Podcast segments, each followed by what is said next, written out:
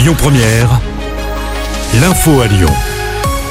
Bonsoir à tous. À la une de l'actu, Emmanuel Macron est à Arras, dans le Nord, cet après-midi. Suite à une attaque au couteau dans un lycée ce matin vers 11h, le suspect aurait crié à Akbar avant de passer à l'acte. Un professeur a été tué. L'auteur présumé fiché est un Tchétchène d'une vingtaine d'années. Il a été interpellé. Le parquet national antiterroriste a également été saisi. Le président qui avait pris la parole hier soir concernant le conflit israélo-palestinien, le chef de l'État promet de tout faire pour sauver les otages. 17 Français sont toujours portés disparus, dont 4 enfants. Le dernier bilan fait état de 13 de nos compatriotes décédés en Israël.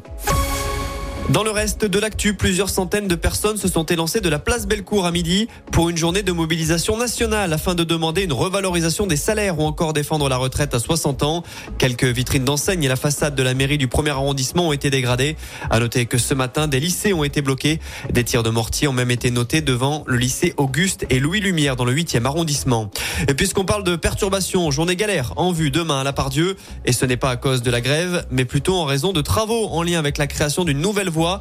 Conséquence, aucun train ne s'arrêtera à la gare à partir de ce soir minuit et jusqu'à dimanche 5 heures du matin. Tous seront détournés vers Perrache ou alors à la gare de l'aéroport Lyon-Saint-Exupéry. Et puis l'actu, c'est aussi ce corps sans vie d'un homme retrouvé hier dans une maison dans le Beaujolais. Il pourrait s'agir de Marwan Béréni, l'acteur de Plus belle la vie, introuvable depuis début août.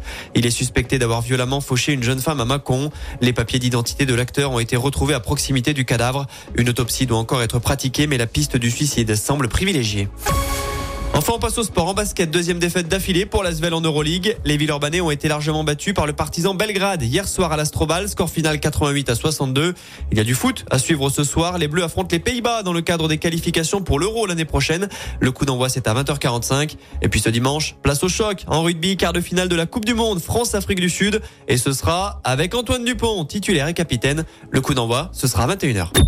Écoutez votre radio Lyon Première en direct sur l'application Lyon Première, lyonpremière.fr et bien sûr à Lyon sur 90.2 FM et en DAB+.